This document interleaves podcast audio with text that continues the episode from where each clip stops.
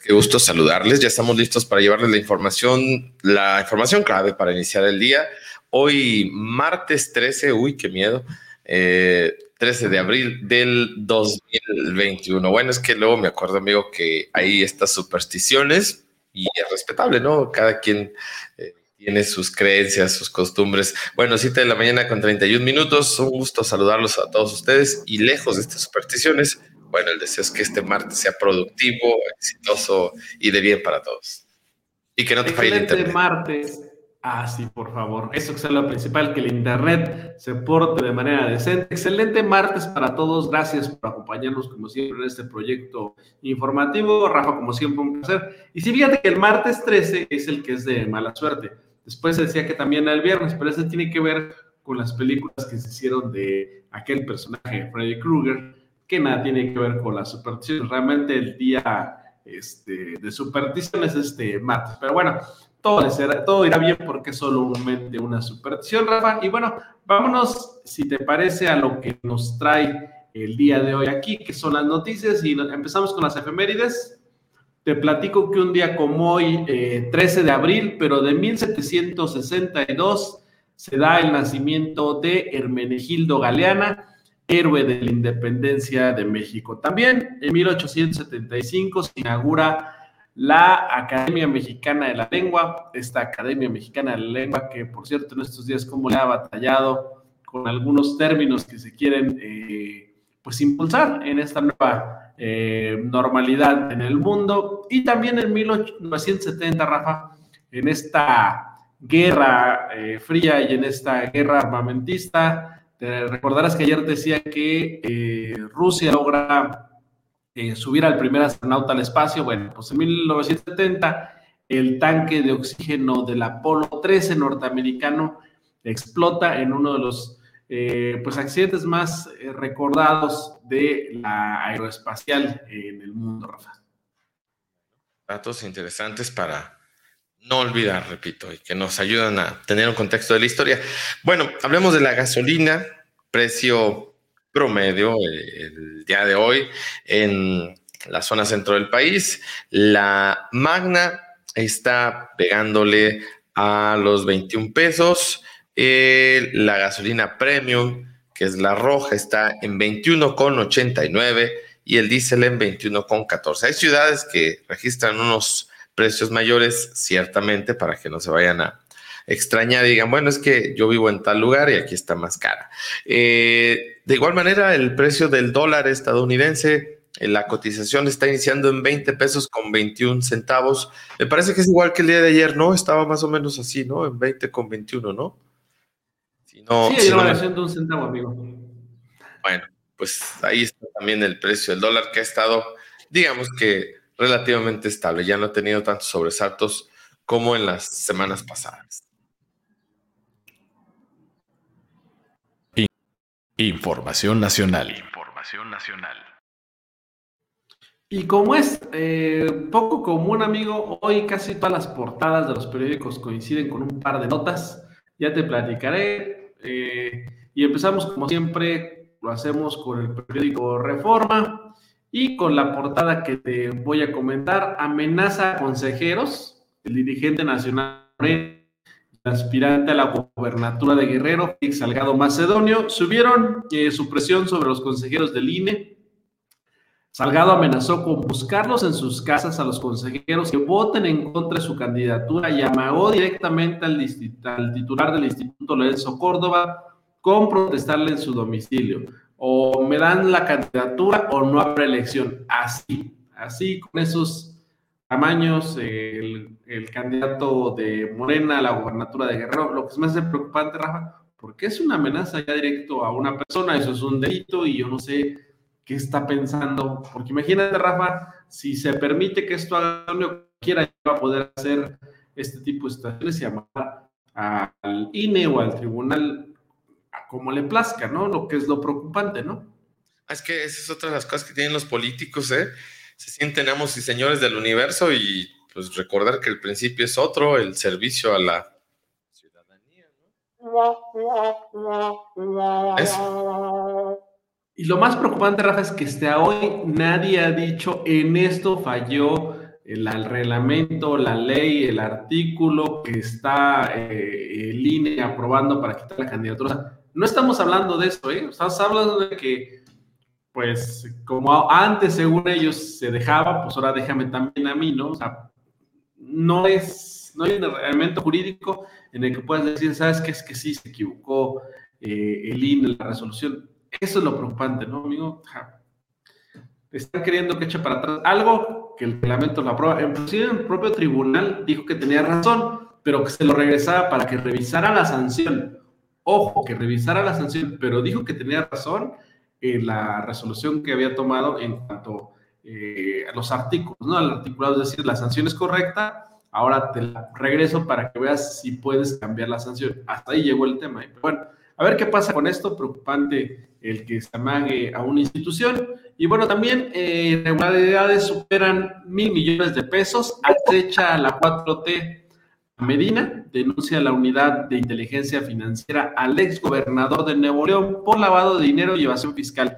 La unidad de inteligencia financiera tiene el mira al exgobernador priista Rodrigo Medina y a su familia eh, y ya presentó ante la Fiscalía General de la República la primera de varias denuncias por delitos de lavado de dinero y evasión fiscal que podrían superar los mil millones de pesos. Entonces, ahí el dato, amigo. Mil millones de pesos nomás parece el angelito de... Entonces, bueno. Poquitos, poquitos, poquitos. Bueno, y fíjate que algo que llama mucho la atención es lo que está proponiendo eh, el TRIFE. Propone el TRIFE acotar mayorías en el Congreso. El magistrado Felipe Fuentes propuso que el Tribunal Electoral del Poder Judicial de la Federación avale el acuerdo promovido por el INE de acotar la mayoría parlamentaria que surge de la votación del 6 de junio próxima. Te explico qué consiste esta iniciativa porque eh, está medio complicada, voy a tratar de ser más puntual. La iniciativa del INE busca que las fórmulas de asignación de las curules por principios de representación proporcional, una vez conocidas los resultados de la elección, se evite que un candidato registrado por un partido se incorpore a un grupo parlamentario diferente del que ganó y con eso el partido gane mayorías ampliadas, aún más que se une a un bloque de diputados.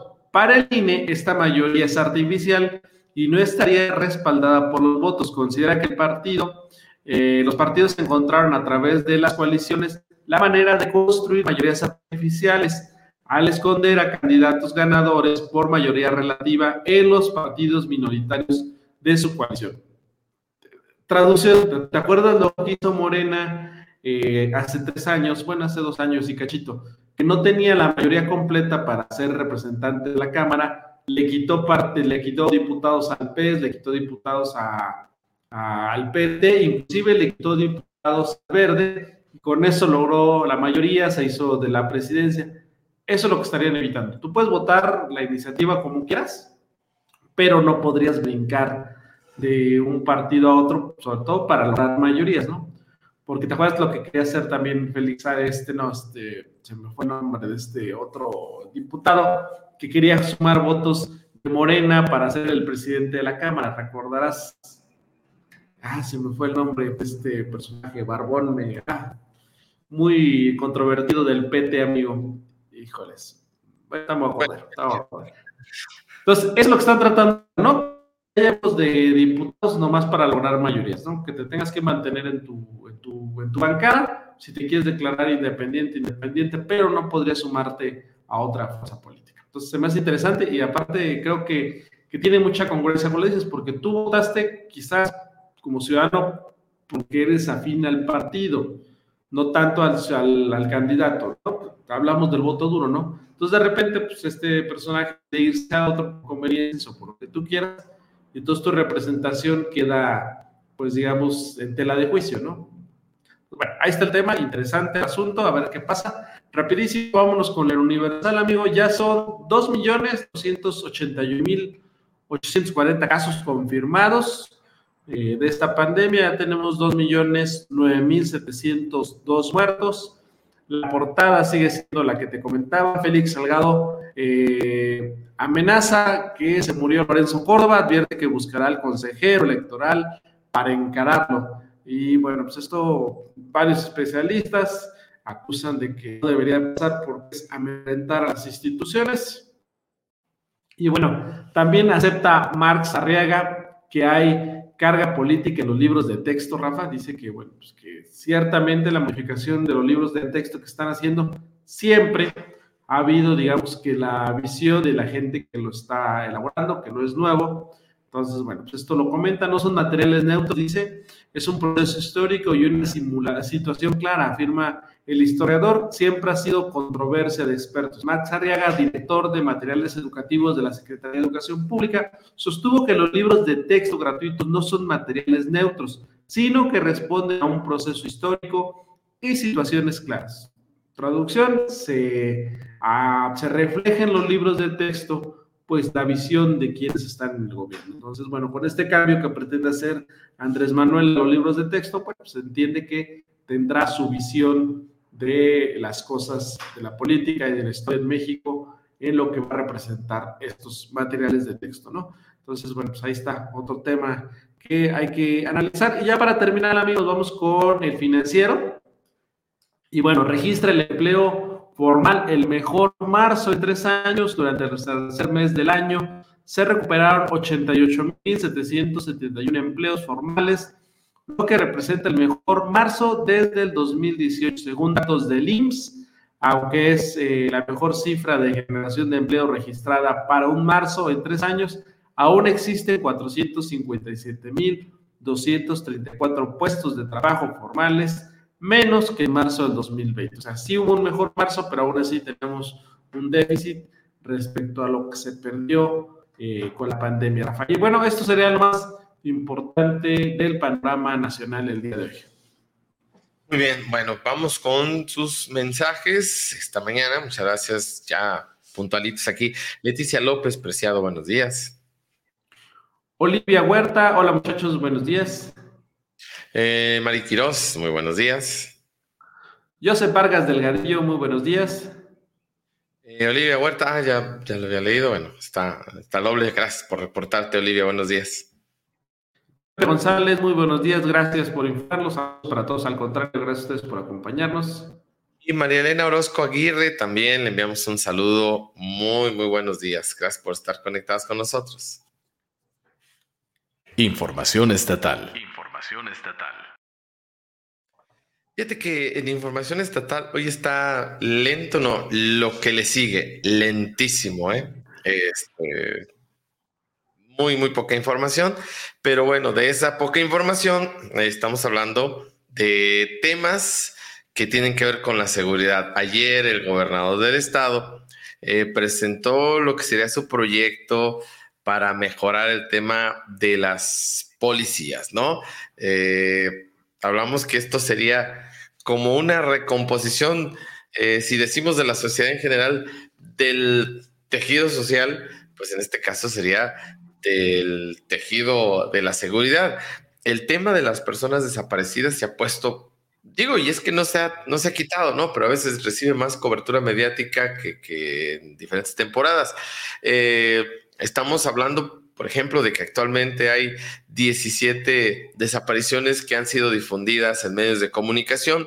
En los últimos tres eh, años, al menos 17 personas desaparecidas continúan sin ser localizadas, a pesar de que sus familiares han compartido incansablemente su búsqueda en medios y redes sociales.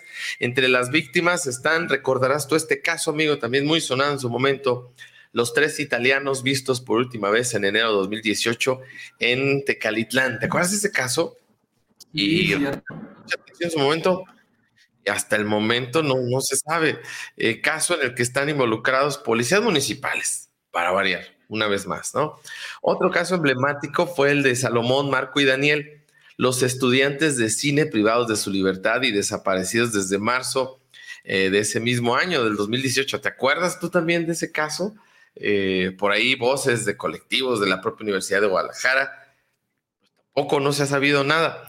Eh, otro de los casos donde no se sabe eh, dónde está es el de Ángel García. Se, se, desconoce su paradero desde marzo del 2019 cuando se dirigía a Tepic, pero no abordó su camión. Desde octubre del año anterior no se tiene información tampoco de Arturo Serrano, quien alcanzó a avisar que una camioneta lo seguía antes de desaparecer. Y también desde ese mes no se localiza tres peruanos y un mexicano que estuvieron en Atotonilco el Alto. ¿Te acuerdas de ese otro caso también en Atotonilco? Uno de los casos más recientes es el de Wendy, quien desapareció en enero de este año cuando viajaba a Guadalajara desde Nayarit. Y está el caso también de una abogada que fue pues también eh, levantada por algunos sujetos, eh, ella y su, su, cliente, sin avances en esta búsqueda. Eh, hay que recordar que esta abogada estaba junto con su cliente en un predio para ahí atestiguar cuestiones de posesión, de propiedad de un predio esto es de lo más reciente y tampoco, o sea, tampoco pasó nada. Entonces, bueno, el tema vuelve a, o sigue estando vigente, repito, a veces se le da mayor cobertura, a veces menos. Y no, ni qué decir de echarle un vistazo a la región de los Altos Arandas, Jesús María, Tepa, eh, San Miguel, Jalos, donde quiera, desafortunadamente, hay estas tristes y desgarradoras historias donde hay familias que están esperando eh, saber del paradero de sus familiares. Y de ahí nos vamos al tema de Nazón Joaquín. ¿Quién es este personaje? Si no se acuerdan ustedes ya, pues es el líder de la luz del mundo que está acusado de 19 cargos, entre ellos abuso sexual de menores, violación y pornografía infantil. En septiembre iniciaría el juicio contra este personaje. Eh, lo traigo a colación porque, bueno, pues es un personaje eh, también que tiene su trascendencia para Jalisco por esta iglesia de la luz del mundo. Entonces ya, ya tiene fecha después de diversos cambios, por fin la fecha para el juicio de este líder de la Iglesia de la Luz del Mundo se fijó para el 27 de septiembre. Esto, obviamente, en los Estados Unidos de Norteamérica. Allá será juzgado. Ya tiene tiempo, pues, eh, eh, privado de su libertad en, en la Unión Americana por la justicia estadounidense.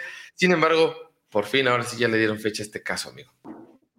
Sí, inclusive recordarás que le pusieron una fianza, híjole, no me acuerdo cuánto dinero exactamente, pero una fianza increíble y la habían juntado, pero de repente el juez dijo, no, ni así, pues ni así lo suelto. Y lo, no permitieron que lo liberaran, Rafa. Y sí, con muchas acusaciones, eh, bastantes, hay que ver si no llegan a un acuerdo, es que luego te declaras culpable y eso reduce tu sentencia, hay que ver qué pasa de aquí a septiembre que arranca el juicio.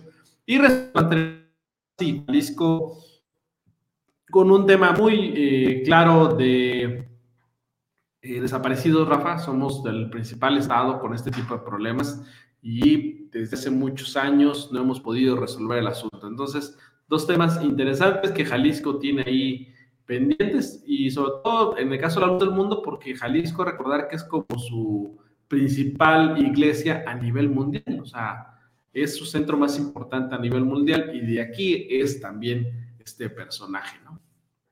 Y bueno, mira, te voy a compartir un poco de lo que eh, presentaba ayer el, gobernador del estado, ¿no? Sobre esta estrategia de seguridad, precisamente apuntando en, capacitación, en mejorar la labor del policía, en todas estas cosas que le urgen al Estado. Vamos a escuchar un poquito de, lo que señalaba eh, ayer el gobernador ante medios de comunicación en el Estado. ¿eh?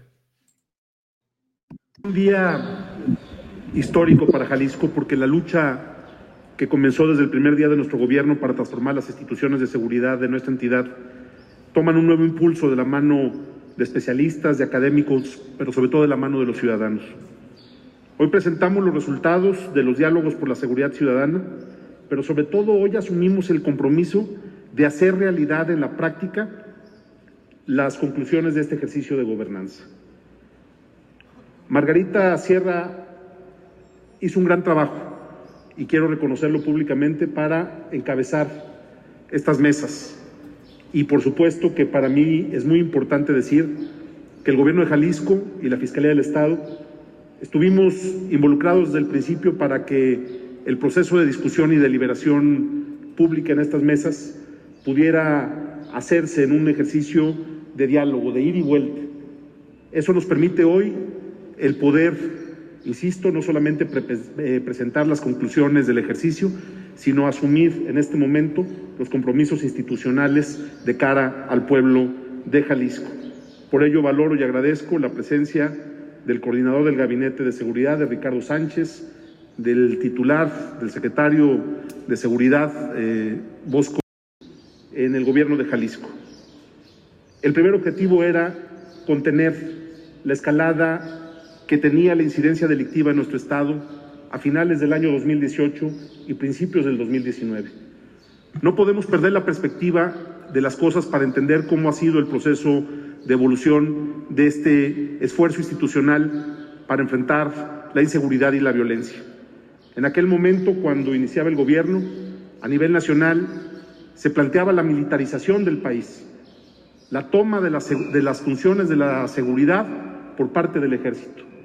Se estaba diseñando la creación de la Guardia Nacional en medio de un debate muy complejo a escala nacional. Se estaba también iniciando un proceso que desafortunadamente continúa de desmantelamiento de las policías municipales y de las policías locales. Un proceso que no solamente ha significado reducción de presupuestos, sino un desdén permanente por lo que debería de ser uno de los ámbitos de atención más importantes en la agenda de seguridad, como es el ámbito local. En aquel tiempo, el reto más importante era construir un modelo de coordinación entre todos los niveles de gobierno en medio de toda esta discusión, porque eh, luego puede olvidarse que tampoco existía a principios del 2019, al inicio de este gobierno, un modelo siquiera de coordinación metropolitana. La ciudad tenía nueve policías municipales diferentes, con estrategias diferentes, con sueldos y salarios para los policías diferentes. Estábamos en un momento en el que los indicadores de inseguridad habían alcanzado niveles históricos. El reto era contener eso. Y puedo eh, decir que en muchos sentidos lo que pudimos lograr con el gobierno federal fue establecer un acuerdo inicial en donde eh, cada quien asumía una parte de la responsabilidad en, este, en esta circunstancia. Se hizo una diferenciación, puede discutirse si fue correcta o no, pero creo que se hizo un ejercicio eh, puntual de asignar responsabilidades. Y lo digo de esta manera. Se planteó la idea de diferenciar conceptualmente la violencia de la inseguridad, los actos de violencia de la agenda de seguridad pública. Bueno, esto habría que preguntarle a la ciudadanía si realmente siente una mejora en la seguridad. Y bueno, más adelante lo que decía el gobernador es plantear esta profesionalización de los policías que nos han quedado mucho, mucho, mucho a deber. No todos, pero sí algunos, amigos. Sí, eh, la percepción ciudadana, amigo, a veces dista enormemente de las cifras de los eh, gobiernos, porque, bueno, tú sabes que puedes ahí eh, mover las cifras a tu conveniencia, ¿no? Y aparte, bueno, la pandemia, la verdad es que en cuanto a las cifras de delitos, pues les ayudó, ¿no? Porque todo el mundo estaba encerrado. Pero este tipo de situaciones que hemos visto, sobre todo las últimas semanas, le duelen al Estado y yo creo que ahí es donde los gobiernos, como tú dices, han quedado a deber. Pero bueno, vamos a hacer un pequeño pausa, amigo, para subir el rating de este espacio. Le damos la bienvenida a nuestro compañero Mauricio López Reyes, que nos tiene lo más relevante esta mañana de las condiciones meteorológicas para este martes 13 y los restos días de la semana. Muy buenos días, Rafa, Adrián y, todas las personas. Eh, excelente inicio de martes. Y bueno, las condiciones bastante estables. Eh, lo publicamos ayer en, en Cuarto de Guerra. A condiciones cálidas por la tarde. Ayer llegamos a 29.3 grados. Tuvimos algo de viento eh, en algunos momentos y el viento viene a mitigar un poquito los efectos del calor. A eso le llamamos calor sensible o sensación térmica. y esas condiciones van a prevalecer prácticamente toda la semana. Temperaturas alrededor de los 29, 30 grados aquí en Arandas, en Tepatitlán un poco más cálidas, sobre los 30, 31, a Totonilco 30, 31 eh, y municipios aledaños rondando los 30 grados. Viento en horas de la tarde, alrededor de la 1 a 5 de la tarde, eh, provocado también por esa diferencia de, temperaturas y por el momento no vislumbramos eh, episodios de lluvia. Posiblemente a finales de abril se manifiesten algunos chubascos, pero bueno, eso hay que irlo monitoreando. Y esto eh, remarcando lo que habíamos comentado con las lluvias de la semana pasada. No significa para nada que la temporada de lluvias eh, se esté adelantando, ¿no? Fueron lluvias ocasionadas por el efecto del calor y la humedad y hasta ahí. Y ahorita seguimos en el régimen normal de altas temperaturas y eso sí, fresco por la mañana alrededor de los 11, 12 grados. Ah, sí, porque qué calor ha hecho en estos días. ¿eh? Híjole, dices tú que es 29, pero yo sentido como 40. es de edad, amigo, es de edad. Oye, Mauricio, eh, la temperatura promedio respecto a años anteriores, seguimos en, la, lo normal, porque luego ya ves que somos bien dados a decir, es que este año está haciendo más calor que, muchos años anteriores. ¿Cómo estamos respecto, a de otros años? Fíjate que eh, es una pregunta muy interesante y justo en los días pasados estábamos discutiendo esa, esa, esa cuestión. La temperatura promedio en la región de los Altos para un mes de abril, la temperatura máxima promedio es entre los 29,5, 29.5 y 30.7. Eh, con los valores que estamos manejando, sobre todo la última semana y, estos días de la semana que recién eh, comienza, estamos dentro de la, de los valores climáticos para un mes de abril. Sin embargo, a finales de esta semana, cuando estemos rondando los 30, 31 en promedio, eh, podríamos decir que estaríamos un poquito por arriba de los valores promedio para abril. Ahí está interesante. Entonces, una pequeña o un pequeño cambio, ¿no? Ligeramente. Ligero. Mauricio, eh, gracias por la aportación como siempre. ¿Dónde te encontramos también para la asesoría a nuestros amigos del campo? Ahora que pues estamos también previo eh, a preparar tierras para temporal y todo este asunto. Así es, eh, Rafa, eh, nos, pueden encontrar en la página eh, web www.agromet.com.mx al doctor Ángel y a mí. Ahí tenemos un proyecto de asesoramiento para los, agricultores de toda la región de Jalisco y los estados vecinos. Y también en mi página de Facebook, Mauricio López Reyes, donde, bueno, constantemente estoy actualizando la información meteorológica y, bueno, ni se diga en cuarto de guerra que también información importante tratamos de transmitirla a través de este medio. Oye, rapidito, Mauricio, antes de que te vayas, nos pregunta Albert Burgado, ¿a qué se debe la elevada temperatura de Guadalajara contra o en relación a la de Arandas? ¿Es a la altura de la tierra roja o, qué onda? Qué, qué, buena pregunta y de hecho eh, ese tipo de, cuestiones son las que analizamos en la materia que imparto de meteorología. Lo que sucede es lo siguiente, Guadalajara se encuentra en promedio a 1550 metros de altura sobre el nivel del mar. Aranda se encuentra en promedio a 2100 metros de altura. Si se dan cuenta, hay 550 eh, metros de diferencia más o menos entre Guadalajara y Arandas. Y lo curioso es que el aire se calienta de abajo hacia arriba. Es decir, el aire no se calienta debido al sol, el aire se calienta debido al suelo. Entonces, lo que esté más cercano al nivel del mar eh, acumula mayor cantidad de energía porque el aire está más comprimido en alturas más bajas. Entonces, en Guadalajara, digamos que tenemos el aire más comprimido y por lo tanto tiene más capacidad de almacenar calor. Por eso en la costa o en lugares bajos, en los valles, es más caluroso que en lugares altos. Muchas gracias. Excelente explicación, como siempre. Gracias. Con mucho gusto. Que estén muy bien. Buen día. Excelente. Un abrazo, amigo. Igualmente. Pues ahora sí, a, seguirle ahí en la universidad, nuestro estimado Mauricio. Ya ves, amigo, por eso los chaparritos son más calientes, porque están más abajo. Oye, este, terminando la información rápidamente estatal nada más, fíjate que eh, trascendió las declaraciones de los miembros de la familia Villaseñor Romo. ¿Quiénes son ellos? Bueno, los que estuvieron en cautiverio, plagiados dos semanas y que, recuerdas tú, se buscaban acá por la zona de Acatí, que no se sabía su paradero, se deja a una menor de edad en la barca y al siguiente día se deja también al resto de la familia en la laja. Bueno, eh, algunas de las cosas que se dijeron sobre cómo pasaron estos hechos. Eh, dice el padre de Jimena Romo, una de las afectadas, eh, refirió que luego que se les liberó en una gasolinera a pie de carretera en la, localidad de La Laja, tuvieron que pedir ayuda para, para llegar a su casa.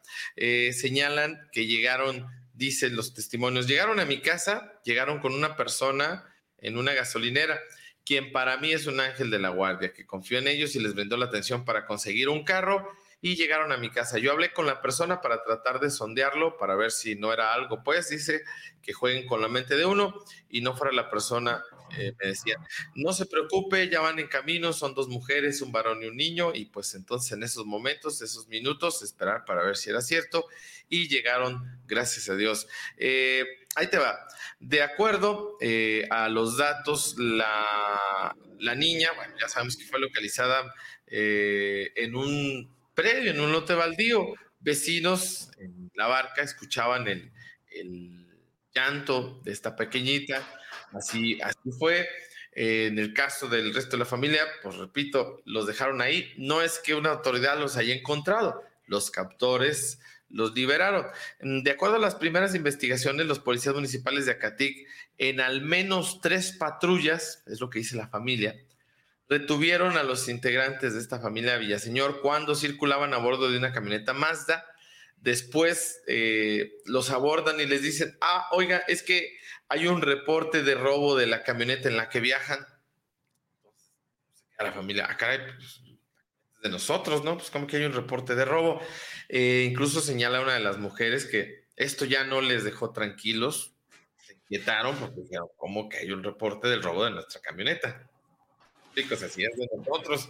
Eh, ya dicen ellos que no les dio, no les dio confianza eh, cuando los abordan estos policías y después estos mismos oficiales los habrían entregado a miembros de la delincuencia organizada. Ya los siete policías municipales detenidos eh, sostendrán la audiencia de vinculación proceso eh, en estos días y falta de tener a un elemento que logró fugarse, recordarás tú que lo habíamos comentado, incluso, bueno, pues ahí se hablaba de un eh, comisario también que está dentro de esta vida de las autoridades para saber, pues, qué pasó, ¿no?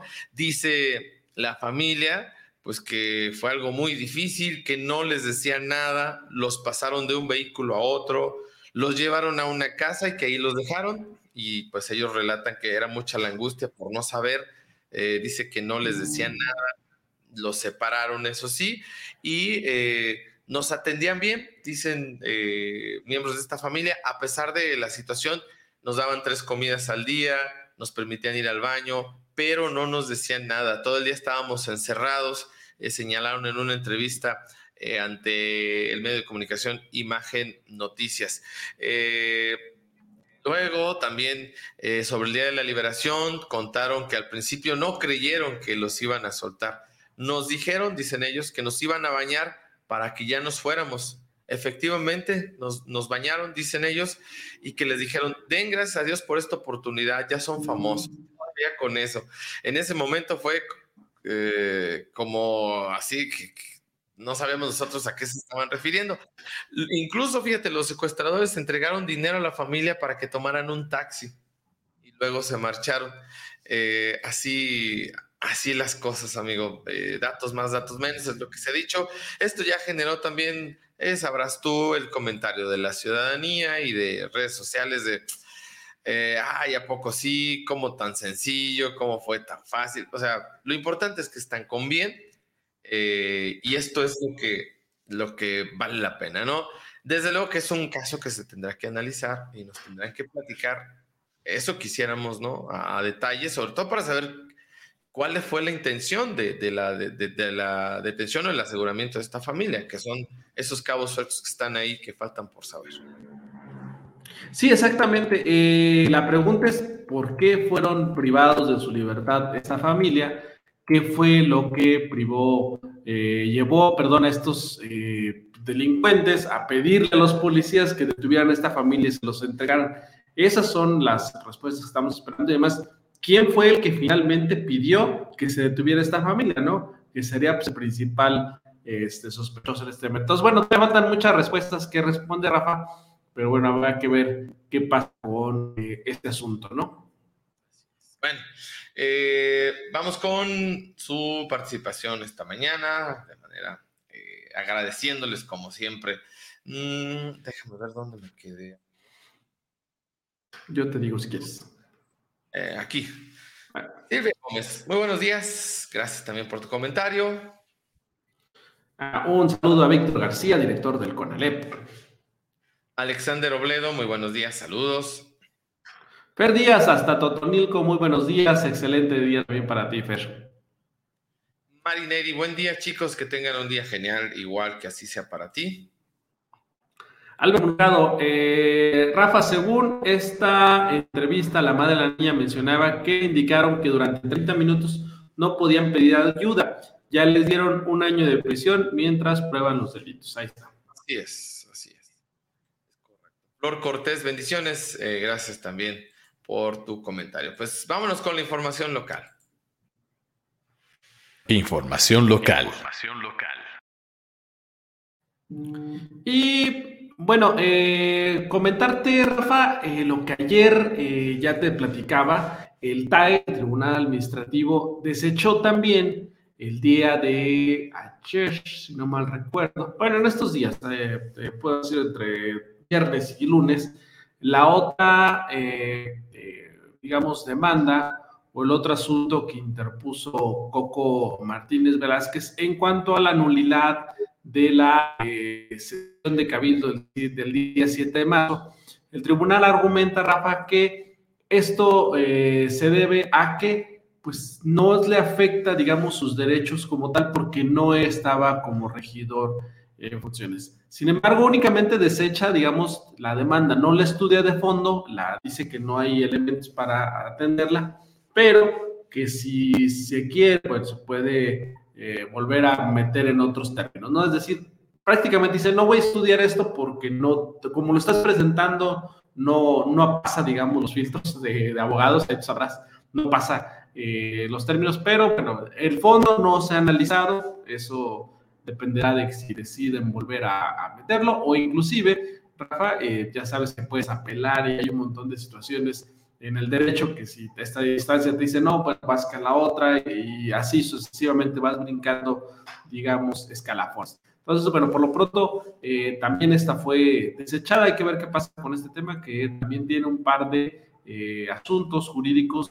que interpuso eh, Acción Nacional, particularmente los dos regidores que ingresaron a la administración. Entonces, bueno, por lo pronto esto sería lo que tendríamos. Y bueno, eh, Rafa, ya estamos listos. Eh, vamos a entrevistar el día de hoy eh, al doctor Alejandro Zúñiga, Miguel Alejandro Zúñiga Miranda, Vega, perdón, que es el candidato del PRI a la presidencia de Arandas y a quien le agradecemos nuevamente que nos regale unos minutitos esta semana.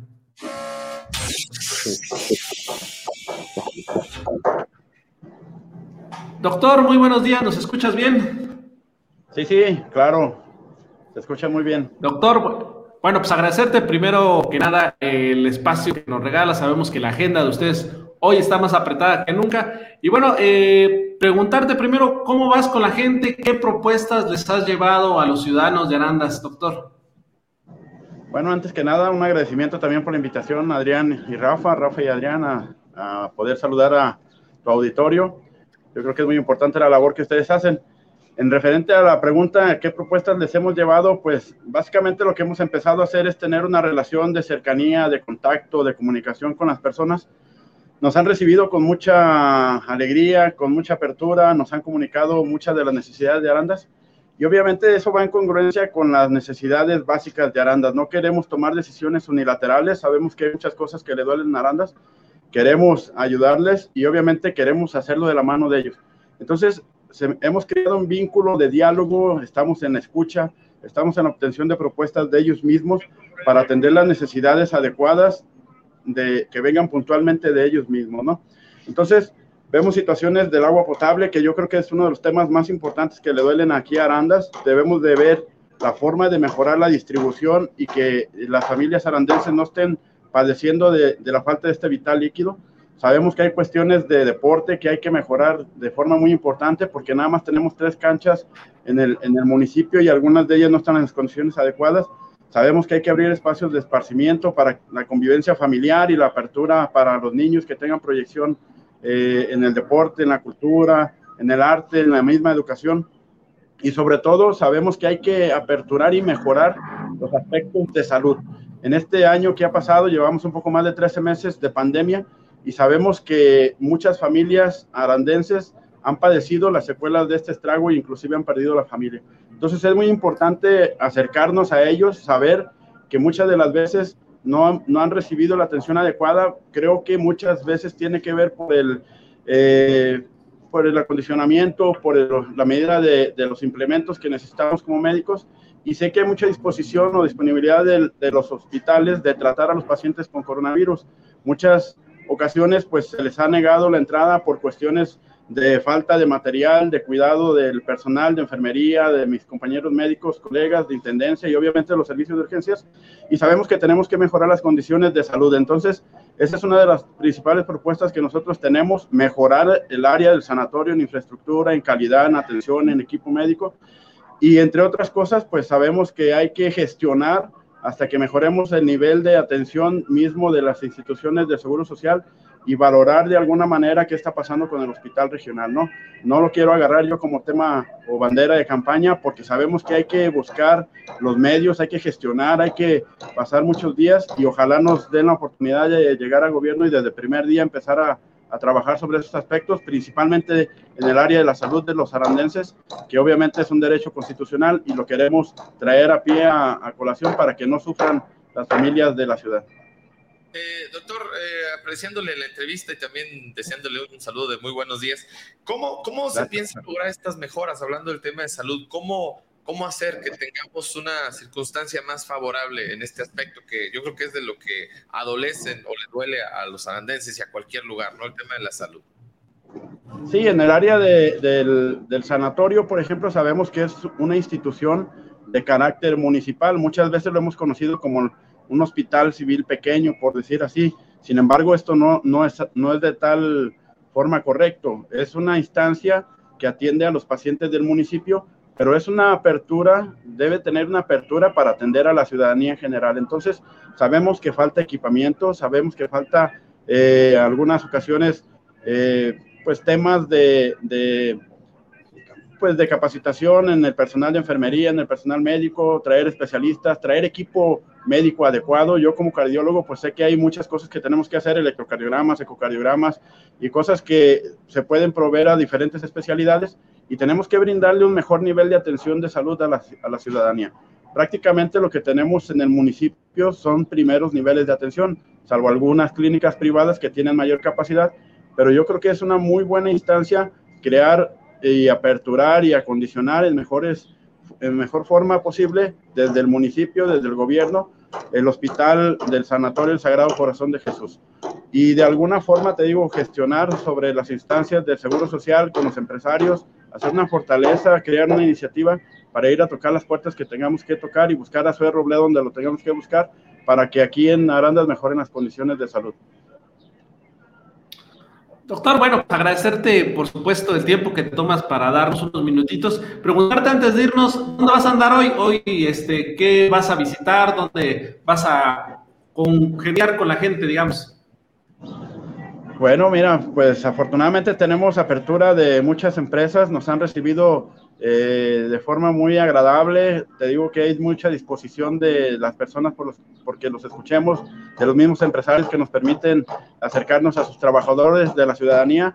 Y hoy tenemos una agenda muy apretada, tenemos alrededor de 6, 7 eh, empresas que vamos a visitar hoy, tenemos recorridos avanzadas sobre algunas de las colonias de aquí de Arandas y por lo que nos interesa es llegar a la puerta de las personas que nos escuchen, escucharlas y obviamente eh, estructurar una propuesta que sea de los dos lados y mejorar en ese tipo de condición la propuesta que le queremos llevar a Arandas. Eso de martes 13, nada que ver. El doctor no cree que se... Nada que ver, nada que ver. Este, creemos mucho en Dios, encomendándonos en Él. Sabemos que las cosas van a ir muy bien. Somos una ciudad que generalmente eh, es muy pujante hacia adelante y obviamente no creemos en la superstición, vamos a creer en el trabajo que estamos haciendo y obviamente creemos en el trabajo de los arandenses. Muchas gracias por tomarnos la, la videollamada esta mañana, doctor, y éxito no. en sus labores. Ah, muchas gracias a ustedes por el espacio y un saludo a tu auditorio. Gracias, Adrián y Rafa. Un abrazo. Éxito, doctor. Bueno, pues ahí tenemos la participación en este espacio donde el ejercicio tiene que ver con llevarles a ustedes las diferentes propuestas de los candidatos que, para el caso de Aranda, son nueve amigos, son nueve, y bueno, estamos tratando de eh, ampliar el espacio para que algunos de ellos tengan la oportunidad de comunicarse con ustedes. Vamos con información de seguridad, amigo. Rapidísimo, Rafa. Fíjate que eh, el doctor, entre lo que está proponiendo eh, en sus, en sus eh, visitas con la gente, es mejorar las condiciones y el sueldo de la gente de primera línea, por ejemplo, de Narandas, ¿no? De la gente que atiende, por ejemplo, los casos de COVID y también a médicos, enfermeras, meterle recursos a algunos servicios de emergencia como Protección Civil y Cruz Ámbar, que son los que de entrada pues atienden a los, eh, digamos, hoy enfermos de. Entonces, este es uno, uno de los datos que el doctor está tratando de impulsar, nomás como dato adicional, que bueno, es un algo que está ahorita muy eh, presente pues, por la situación que estamos viviendo, ¿no? Bien, bueno, pues vamos con Tepatitlán, te decía, hablemos de seguridad. El fin de semana me llamó bastante la atención esta información y es la investigación que realizó personal de la Fiscalía Regional con sede ahí en Tepatitlán sobre la muerte de una mujer de más de 60 años de edad te platico qué pasó. La muerte de una sexagenaria en Tepatitlán eh, es investigada por la Fiscalía del Estado a través del personal de la Fiscalía Regional, sobre todo para esclarecer las causas de, la muerte. De manera preliminar se informó, esto el fin de semana, que en el interior de un hospital eh, perdió la vida una mujer de 66 años de edad, quien fue trasladada desde su domicilio ubicado en la calle 20 de noviembre, allá en Tepatitlán, eh, por lesiones causadas al parecer por un objeto punzocortante, llámelo usted navaja, cuchillo, eh, donde tenía las heridas según el reporte de la fiscalía, en mano izquierda y eh, dos lesiones o heridas más en el tórax. Esto se registró el 10 de abril. Estamos hablando que fue el sábado, el sábado si no me falla aquí el dato. el hecho se registró cerca de las 11 de la noche cuando llegó la mujer a este hospital. Y bueno, se hablaba sobre la investigación porque fue arribada a este nosocomio, pero no se sabía qué le había causado estas lesiones, ¿no? Eh, se atendió bajo todos los protocolos correspondientes, dijo la fiscalía. Y bueno, esto, decía la instancia, se presentaba de manera preliminar. Conforme se obtuvieran los avances de la investigación, se iba a dar a conocer mediante los canales oficiales, pues, qué es lo que había pasado. Pues resulta que ya, ya hay información al respecto. No sé en qué clase de sociedad de repente vivimos. Resulta que fue detenido Luis Fernando N., ahí mismo en Tepatitlán, por presuntamente asesinar a su mamá. Esta mujer de 62, de 66 años, como lo repetí, perdió la vida. Entonces, Luis Fernando N ya fue detenido por ser uno de los sospechosos del asesinato, en este caso de su propia madre. Fue asegurado, dice la fiscalía, en la colonia centro, ahí en Tepatitlán. Eh, la víctima de 66 años fue llevada a un hospital, como te lo comentaba, el sábado por la noche con varias heridas por un objeto punzocortante, sin embargo murió en el nosocomio. El hijo fue capturado horas después y es uno de los presuntos hasta que no se declare lo contrario o se presume por ahora inocente hasta que no se le declare alguna sentencia, pero ya está detenido, está arrestado pues porque se presume pudiera ser el responsable estas agresiones, válgame la vida, en contra de su propia madre, amigo.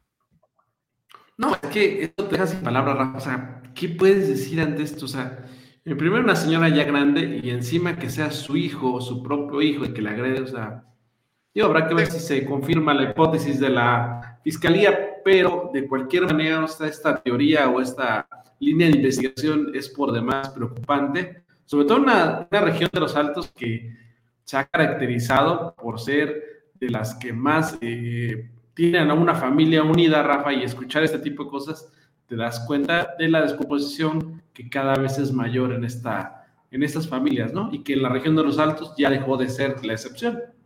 Sí, y habrá que ver en qué condiciones, si es que así fue, si fue bajo el influjo de alguna sustancia, que también a veces eso es lo lamentable, ¿eh?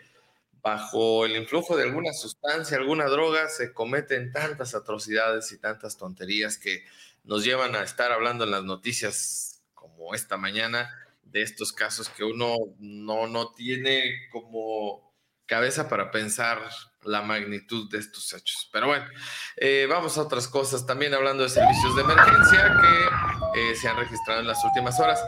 Eh, anoche terminábamos recién el informativo, amigo, cuando se nos reportaban unas supuestas explosiones en una vivienda ubicada ya sobre la salida hacia la Peñita.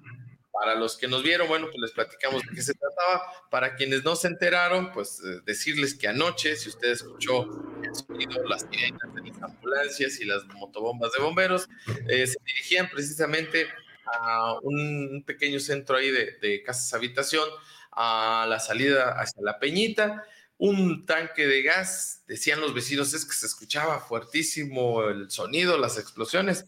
Me comentó Marco Antonio Rodríguez, eh, subcomandante de Bomberos Arandas, que esto había tenido que ver con una falla en el regulador del cilindro. Al parecer estaba muy pesado, ya ves que va conectado pues por una tubería, por una línea de conducción. Como que el peso le ganó esta, a esta tubería, se venció y quedó expuesto el gas así. Se, se quedó abierta ahí en la tubería.